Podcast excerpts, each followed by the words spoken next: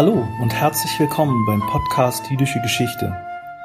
In der heutigen Folge präsentieren wir Ihnen einen Vortrag von Professor Josef Schwarz. Dieser ist Professor für mittelalterliche und frühneuzeitliche intellektuelle Geschichte an der Tel Aviv University sowie Direktor der dort angesiedelten School of Philosophy, Linguistics and Science Studies. Im Studienjahr 2020/2021 befindet sich Professor Schwarz über einen Universitätsaustausch als Gast an der LMU München. Der Vortrag, den er im November 2020 virtuell hielt, beschäftigt sich mit der Rezeption des bedeutenden mittelalterlichen Philosophen Moses Maimonides durch den jüdischen Kabbalisten Abraham Abulafia und den christlichen Mystiker Meister Eckhart. Er wirft damit einen spannenden vergleichenden Blick auf jüdische und christliche Philosophie und Mystik, sowohl als historisches Phänomen als auch als Thema der modernen Forschung. Durch den Abend führte Professor Eva Haferkamp-Roth. Wir wünschen viel Freude beim Hören.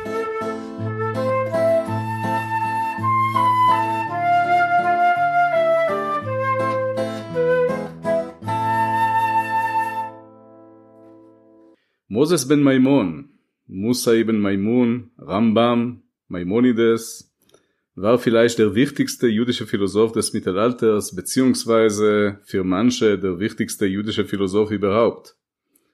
In der Moderne, vor allem seit der Aufklärung und der Emanzipation, wurde er zum Musterbeispiel des Sepharad in Ashkenaz, das heißt des Idealbildes jüdische andalusisches, andalusischen Rationalismus in moderne europäischen Judentum. In Berlins Aufklärungsbewegung tragen die beiden prominentesten Figuren seinen Namen. Moses Mendelssohn wurde von seinem jüdischen Zeitgenossen mit dem Akronym Rambaman, Rabbi Moshe ben Menachem bezeichnet und Salomon ben Joshua aus Litauen nannte sich nach ihm Salomon Maimon.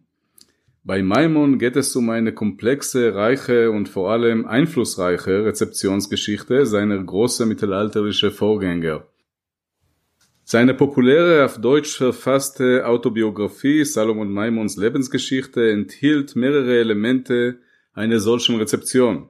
Maimonides begegnet uns in diesem Bildungsroman als, Schlüssel, als Schlüsselfigur, als äh, spiritueller Führer, der Maimon auf seinem Weg von dunkeln und primitive Litauen in der erleuchteten Aufklärungszentren Deutschlands begleitet. Der Autor verlässt die autobiografische Narrativik in der Mitte, am Ende des ersten Teils, zugunsten einer lange Paraphrase von Maimonides philosophischen Hauptwerk, welche praktisch die erste Übersetzung, Paraphrasierung des Werkes in deutscher Sprache und wahrscheinlich die erste Paraphrase in eine moderne europäische Sprache überhaupt darstellt, abgesehen von der spätmittelalterlichen kastilianischen Übersetzung Pedro de Toledos die aber nie gedruckt wurde. Gleichzeitig benutzte Maimon die mittelalterliche jüdische Tradition philosophischer Kommentare, um seinem jüdischen Publikum im Rahmen eines auf Hebräisch verfassten Kommentars zum Führer der Unschlüssigen oder ich werde es von jetzt nun an Wegweiser der Verwirrten äh, Givat Amore Hauptideen zeitgenössischer Philosophie und Wissenschaft auf Hebräisch mitzuteilen.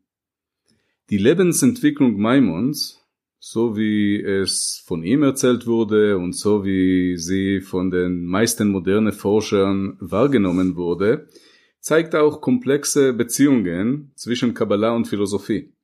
Sein Weg von Litauen nach Deutschland stellt auch den Weg von Kabbalah und Schwärmerei hin zur Philosophie dar. Sein erster philosophischer Versuch, noch in Litauen auf Hebräisch verfasst, Cheshek Shlomo, nie gedruckt, war der theosophischen Lehre der kabbalistischen Sephirot gewidmet, die er als junger Mann mittels seiner maimonidischen Philosophie zu rationalisieren vermag. Später aber wendet er sich zu einer eigenen und eigenartigen philosophischen Mischung aus maimonidischer Philosophie und moderne europäische philosophischen Systemen.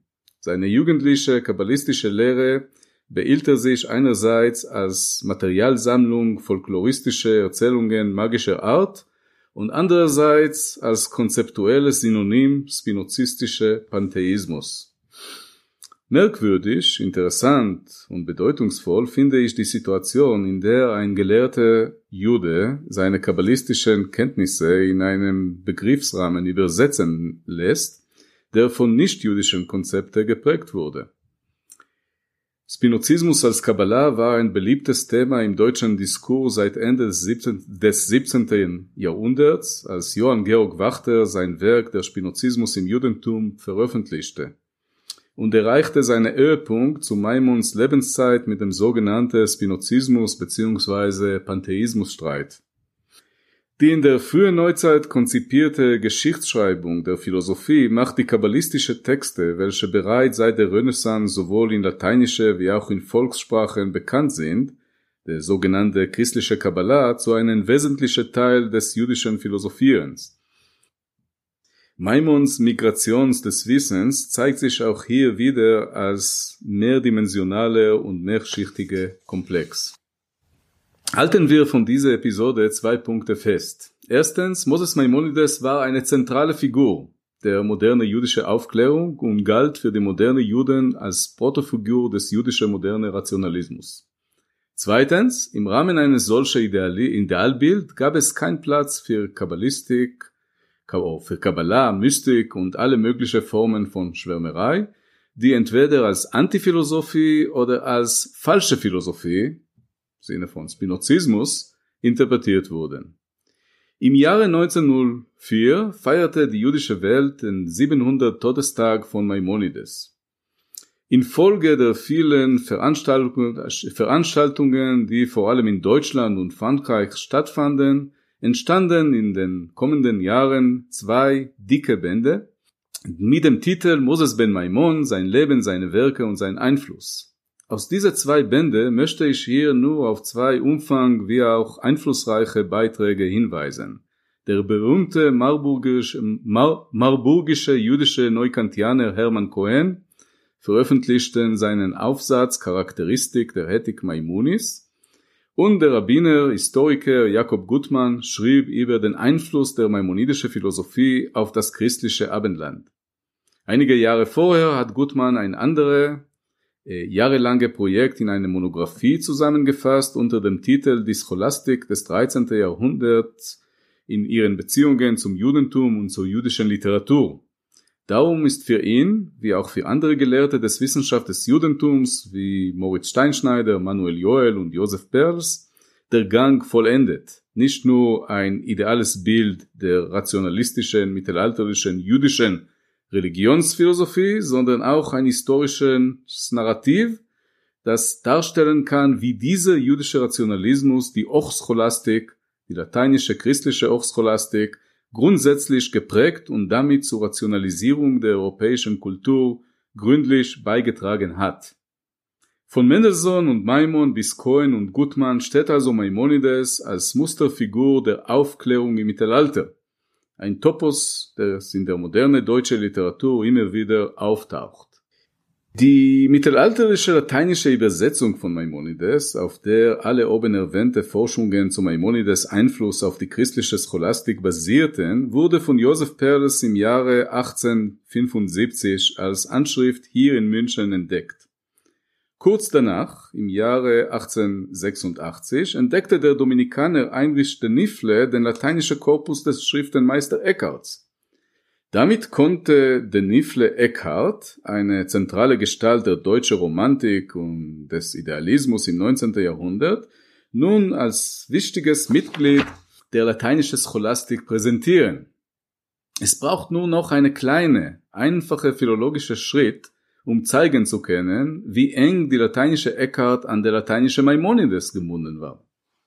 Die lateinische Scholastik wurde hier zum faszinierenden Treffpunkt zweier voneinander so unterschiedliche Gestalten. Also so unterschiedlich kann man hier der Titel von Kurt Flasch deutscher Monographie, wie auch der meine eigene englische Aufsatzes, weist auf die gleiche, gleichen unerwarteten Verbindungen hin, arabischer Rationalismus, lateinische Scholastik, deutsche Mystik. Es war aber ein anderer katholischer deutscher Forscher, Josef Koch, der schon im Jahre 1929 auf die Rezeption maimonidischer Ideal bei Meister Eckhart hingewiesen hat. Ihm folgen sein Schüler Ernst Refke im Jahre 1938 und weitere deutsche Forscher nach dem Krieg. Von jüdischen Seite beziehungsweise von Seiten der Judaistik als Disziplin dauert es, es noch sehr lange, bevor es am Ende des 20. Jahrhunderts zu systematischen vergleichenden Studien von Maimonides und der Rezeption seiner Idee bei Meister Eckhart kam.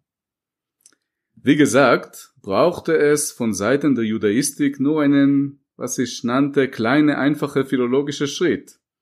Nicht nur kennten, die Rezep kennten sie die Rezeptionsgeschichte von Maimonides in der Scholastik bereits gut. Es gab auch eine reiche Auseinandersetzung jüdischer Autoren mit der Figur von Meister Eckhart und dessen Schriften. Rund um das äh, Fin de siècle entwickelte jüdische Autoren ein deutliches Interesse gerade an dem deutschen Eckhart, bei Martin Buber geht, es, äh, geht das Interesse so weit, dass er Eckhart Denken mit der jüdischen Mystik parallelisiert. Dabei stand Buber in enge Kontakt mit anderen jüdischen Intellektuellen, welche ein ähnliches Interesse an dem deutschen Eckhart gehabt habe, ohne es aber explizit mit jüdischen Themen zu verbinden. Das trifft vor allem auf Gustav Landauer, der hier in München vor 101 Jahren ermordet wurde, Fritz Mautner und Konstantin Brunner zu. Unter dem Titel Meister Eckhart mystische Schriften in unsere Sprache übertragen veröffentlichte Gustav Landauer 1903 die erste große Übersetzung der Schriften Eckharts aus dem Mittelhochdeutschen in moderne Deutsch.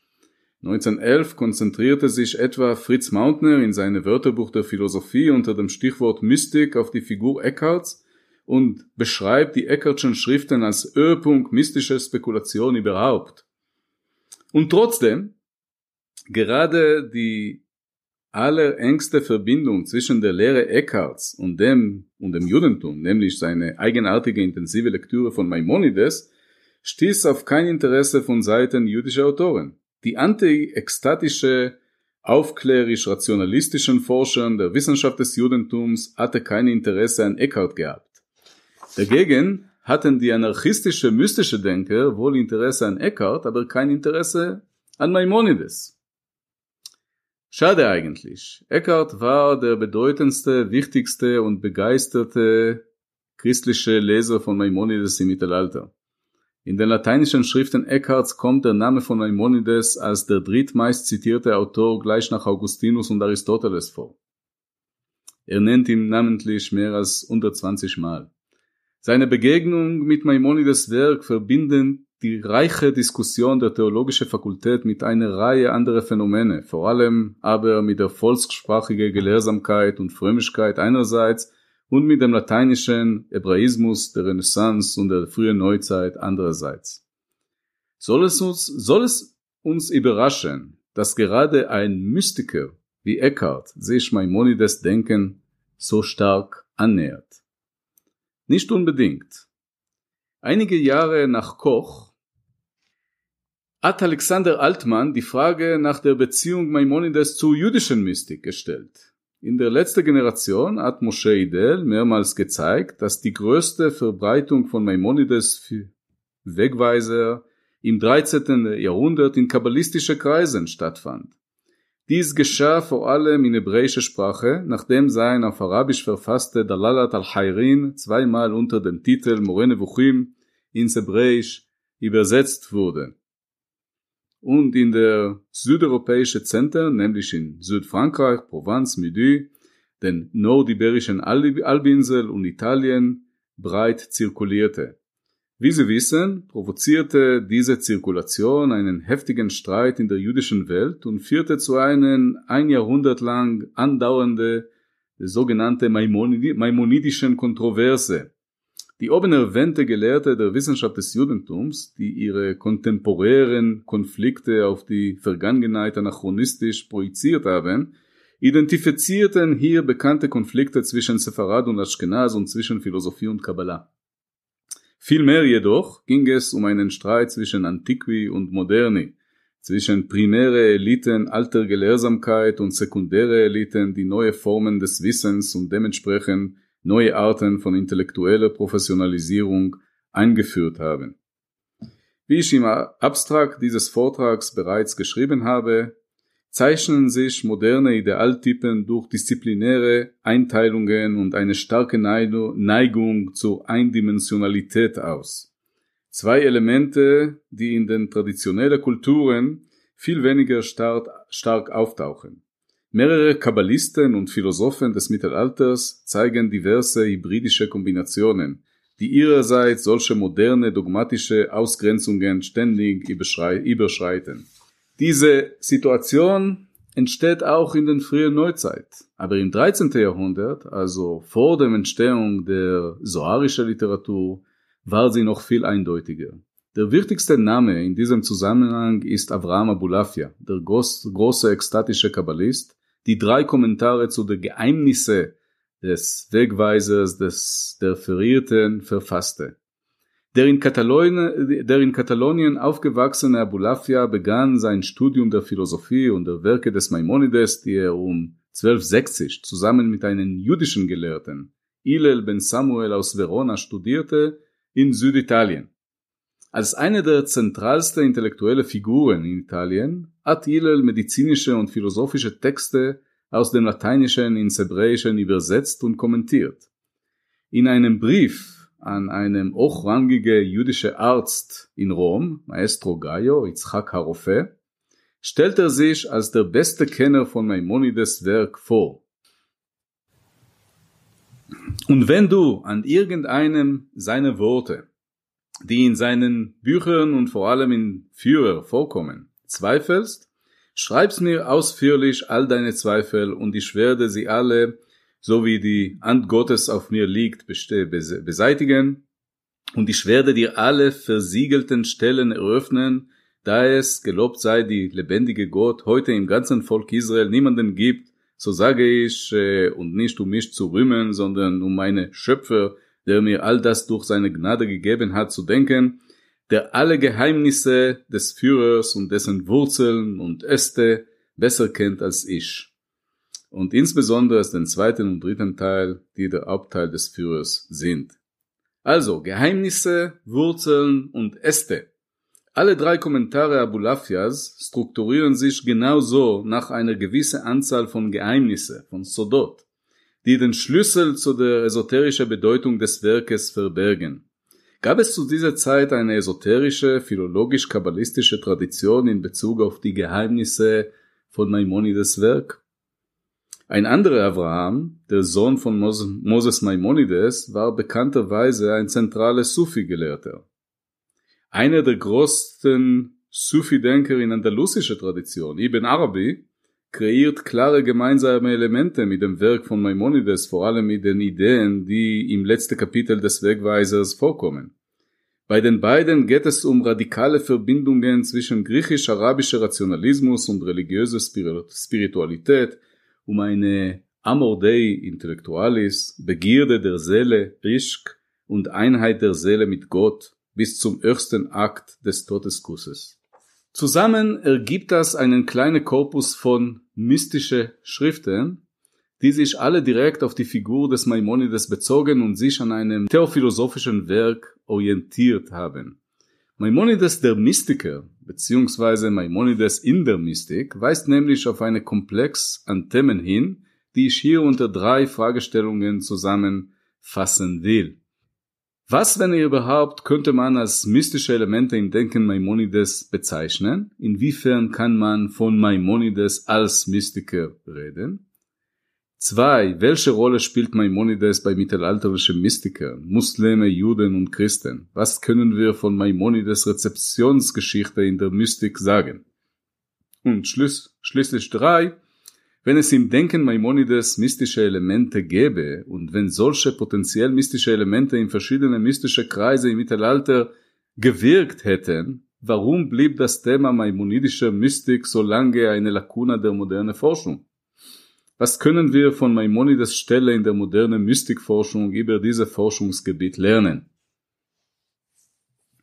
Wie ich im Folgenden behaupten möchte, sind aber alle drei Punkte sowohl als historische Phänomene wie auch in Bezug auf die moderne Geschichtsschreibung eng miteinander verbunden.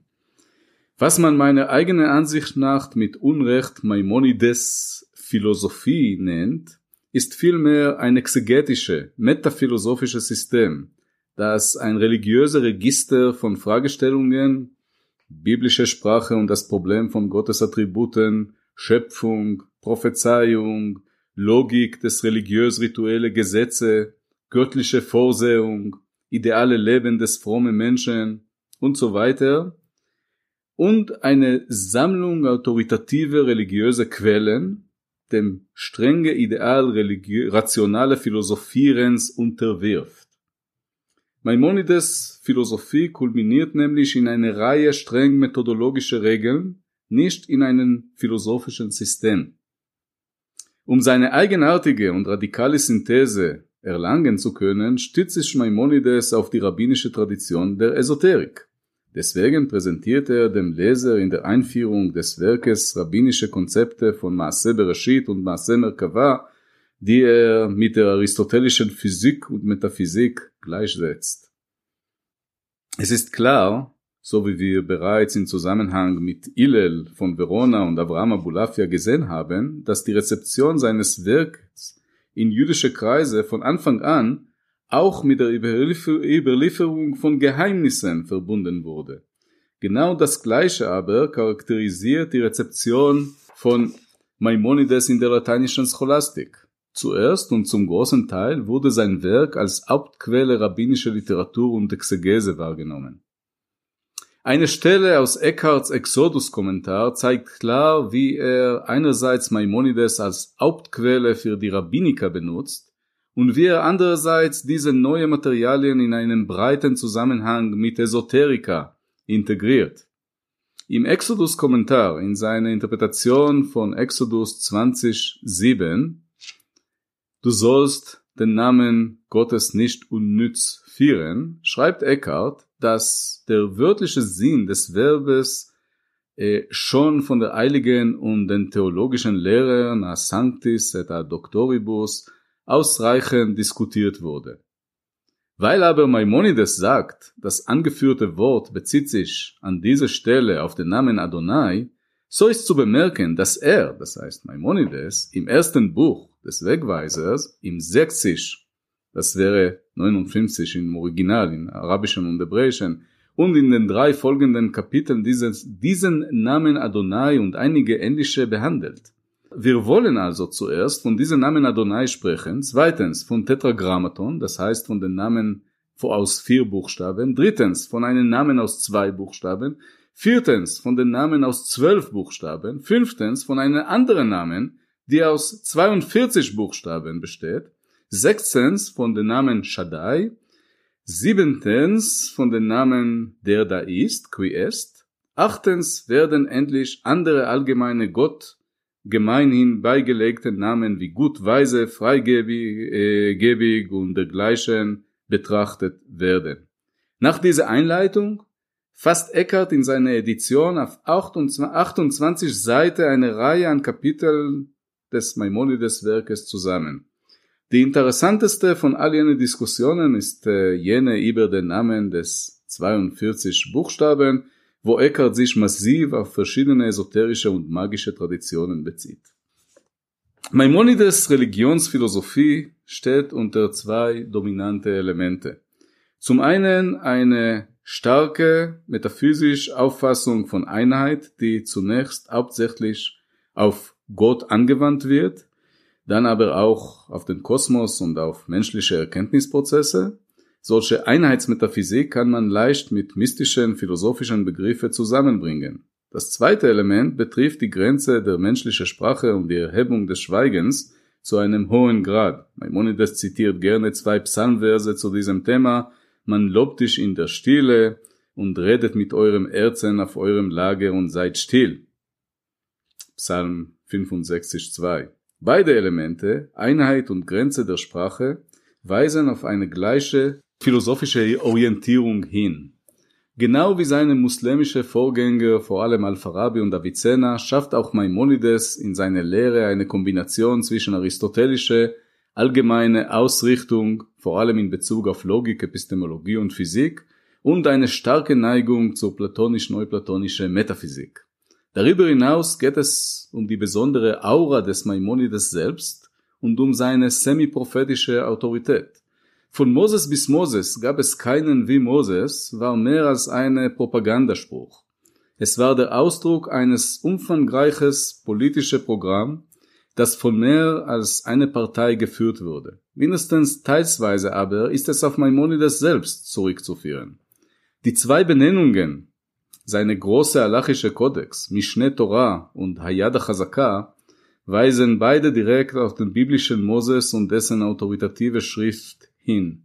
Mishneh Torah ist die Benennung des Deuteronomiums, das fünfte Buch Moses, das ein eigenes Autonarrativ darstellt. Hayad HaChazaka Yad in Gematria gleich 14, der Zahl der Kodexteile, stammt direkt aus dem allerletzte Vers der Buches, Deuteronomium 34, 12, und zu alle diese mächtige And und den schrecklichen Taten, die Moses tat vor den Augen des ganzen Israel. Kein Wunder, dass verschiedene Parteien, nicht nur die dogmatische Rationalisten, ihn für ihre Seite gewinnen wollten. Gershom Scholem hat dem Thema eine Forschung gewidmet. In Zeitschrift Tarbitz in 1935 vom Philosopher, vom Philosopher to a Kabbalist, A Legend of the Kabbalists on Maimonides. Diese kabbalistischen Legende nach konvertierte Maimonides am Ende seines Lebens zur Kabbalah. Wie gesagt, für Denker wie Avraham Abulafia bzw. den von ihm tief beeinflussten Giovanni Pico della Mirandola war ein solcher Mythos einfach nicht nötig. Die wahre Ansicht von Maimonides lag immer in der esoterischen Schicht seiner Schriften. So schreibt Pico, Just as Aristotle disguised and concealed the more divine philosophy which the ancient philosopher dwelled under tales and fables, under the mask of philosophical speculation, and in the brevity of words, so Rabbi Moses the Egyptian in the book the Latin called Dux Neutrorum, while in the superficial shell of words appears to move with the philosophers in hidden insight of a profound sense and folds the mysteries of the Kabbalah. Damit komme ich zum letzten Punkt dieses Vortrags, und zwar zum doppelseitigen Skandal, der vor allem im Bereich der Judaistik für lange Zeit die Verbindung zwischen Maimonides und der jüdischen, christlichen und islamischen Mystik verhinderte. Ich nenne es doppelseitig, weil es sich hier um zwei unterschiedliche, ja gegenseitig Gegenpositionierungen handelt. Vom Seiten der Philosophen lautete bzw. lautet es bis heute, wie konnte man überhaupt vermuten, dass Maimonides, der große Philosoph, ein Mystiker gewesen sei? Vom Seiten der modernen Mystikforscher kommt es hingegen zu einer andere, spiegelverkehrte Reaktion. Wozu soll man den tiefen Bereich der religiösen Symbolik, der mythischen Sprache, der Geheimlehre mit trockener rationalistischen Gedanke wie jener von Maimonides verbinden? Mit Mystikforscher meine ich natürlich nicht die philosophisch orientierte, sondern solche, die eine ekstatische, mythische Interpretation von mystischer Erfahrung vertreten. Im Bereich der Judaistik handelt es sich vor allem um die einflussreiche kulturelle Wertverschiebung, die von Martin Buber und Gershom Scholem Anfang des 20. Jahrhunderts in deutsch-jüdischer Kulturraum impliziert wurde. Ihre neue Kabbalah- und Hasidismusforschung stand unter die, der Akzentuierung des Mystischen, mythisch-symbolischen als eine lebendige Energiequelle des religiösen Phänomens. Als, als Zionisten verstanden sie es als Teil, als Teil ihres nationalen Projekts und ihre antiphilosophische Wende diente gleichzeitig als eine Verneinung der universalistischen Elemente des historischen Judentums. Dahinter liegt aber, was, das wäre meine letzte Vermutung heute, ein problematisches Verständnis von Philosophie und Mystik. Die Frage, was ist Philosophie, gehört von den frühesten Anfängen der dokumentierten philosophischen Reflexion an. Zur Selbstreflexion des philosophischen Bereiches an sich. Was ist Philosophie, ist die Frage einer Philosophen, von Platon bis Heidegger und Deleuze. Mit dem gleichen Namen und Begriffen wurde es im Mittelalter auf Griechisch, Syrisch, Arabisch, Persisch, Latein und Hebräisch gefragt. Später dann auch in alle europäischen Sprachen. Vielleicht ist es selbstverständlich und alles bereits bekannt, aber ich möchte ich nochmals, nun nochmals betonen. Es geht nicht nur um eine thematische Einheit, sondern auch um die Fixierung des Begriffs der Philosophie in alle genannten Sprachen, sowie um eine Festigung der Namen mehrerer Philosophen, Platon, Aristoteles, Sokrates, Epikur, alle tauchen in verschiedene Varianten in verschiedenen Sprachen auf, werden alle Teil universelle Nomenklatur. Nehmen die Frage nach der Philosophie kann man auch die Frage, was ist Mystik, stellen. Es geht aber um zwei methodologisch völlig unterschiedliche Gattungen von Fragen. Die erste gehört, wie gesagt, dem Kern der philosophischen Diskurse selbst an. Was ist Mystik? fragt der Forscher in Bezug auf seine jeweilige Forschungsobjekte. Dessen Selbstauffassung hatte damit oft sehr wenig zu tun. Sind Kabbalisten ihre Selbstauffassung nach Mystiker? Sind es die Sufis? War Eckhart nach seiner eigenen Auffassung ein Mystiker? Über diese universelle Tatbestand hinaus könnte man auf einen spezifischen, kulturellen Tatbestand hinweisen, der mit der christlichen Tradition verbunden ist. Dort existiert doch eine eigene Tradition von Theologia Mystica, die irgendwann zwischen Spätmittelalter und früher Neuzeit an Bedeutung gewinnt, die sich schon an den modernen Definitionen und Klassifikationen annähert. Aus postkolonialer Sicht handelt es sich hier um zwei umgekehrte Phänomene. Im Fall der Philosophie wurde ein intellektueller Phänomen von abendländischen Denkens gewaltsam appropriiert oder absorbiert. Liegt doch Ionia im östlichen mediterranen Raum näher an Damaskus und Kairo als an Berlin und Paris. Lassen Sie mich diesen Punkt auch durch ein Beispiel aus der Jugendliteratur demonstrieren. Hier ein populäres Fantasiewerk, das ich durch meine Kinder kennenlernte. Das folgende Dialog stammt aus Rirk Jordans, Percy Jackson and the Olympians, Band 2, The Sea of Monsters. Existiert auch auf deutsche Übersetzung, äh, wenn Sie das lesen wollen. She stared at me like she thought I was playing dumb. The Sea of Monsters, the same sea Odysseus sailed through, and Jason, and Aeneas, and all the others. You mean the Mediterranean? No, Well, yes, but no. Another straight answer, thanks. Look, Percy, the Sea of Monsters is the sea all heroes sail through on their adventures. It used to be in the Mediterranean, yes, but like everything else, it shifts location as the west center of power shifts. Like Mount Olympus being above the Empire State Building, I said, and Hades being under, under Los Angeles? Right. Wichtig ist nur, dass die alten Helden aus dem mediterranen Raum der zur abendländischen Zivilisation gehören und dass diese Zivilisation sich weit in den Westen verschoben hat. Genau das Gleiche passierte auch die griechischen Philosophen. Im Fall der Mystik aber geht es nicht um Appropriation, sondern um Assimilation, wo Kulturgüter Güter anderer Religionen in eine universelle, das heißt katholische Form, im Literalsinn von Katholika, konvertiert wurden. Kurz gesagt, ob Maimonides überhaupt als Philosoph definiert wurde, werden sollte, ist meiner Ansicht nach nicht klar. Nach, nach seiner eigenen Selbstdarstellung sei er weder Philosoph noch Mutakallim. In Wahrheit hat er vieles von beiden Parteien übernommen. Aber vor allem war er Jurist und Exeget, die beide Grundelemente eines jüdischen populären Oberhauptes. Der Philosoph als Beruf und der Philosophie als formal getrennte literarische Gattung entsteht im Judentum erst nach Maimonides Tod, mit den Maimonides-Kontroversen des 13. Jahrhunderts. Die Professionalisierung der Kabbalisten passiert noch später, etwa um das 14. Jahrhundert. Zu einem Konflikt zwischen Philosophie und Kabbalah kam es nicht vor dem Ende des 13. Jahrhunderts, zumeist aber später. Und auch dann ging es nie um eine scharfe Division zwischen den beiden Bereichen. Nun kann ich vielleicht auch die letzte Frage nach der bedauerlichen Lakuna in der modernen Forschung beantworten. Wie wir bereits gesehen haben, waren es vor allem deutsche Katholiken, die den Vergleich zwischen Eckhart und Maimonides durchgeführt haben. Im Rahmen der deutschen Geschichtsschreibung der Philosophie handelt es sich wohl um eine neue und interessante Tatsache. Für die Mitglieder der NS-Partei war es sogar eine peinliche Tatbestand, aber keine, die ihr allgemeine Rahmenkonzept erschütterte. In der christlichen Tradition im Allgemeinen und in der deutschen Tradition im Besonderen werden platonische, neuplatonische und aristotelische Spekulationen eng miteinander verbunden.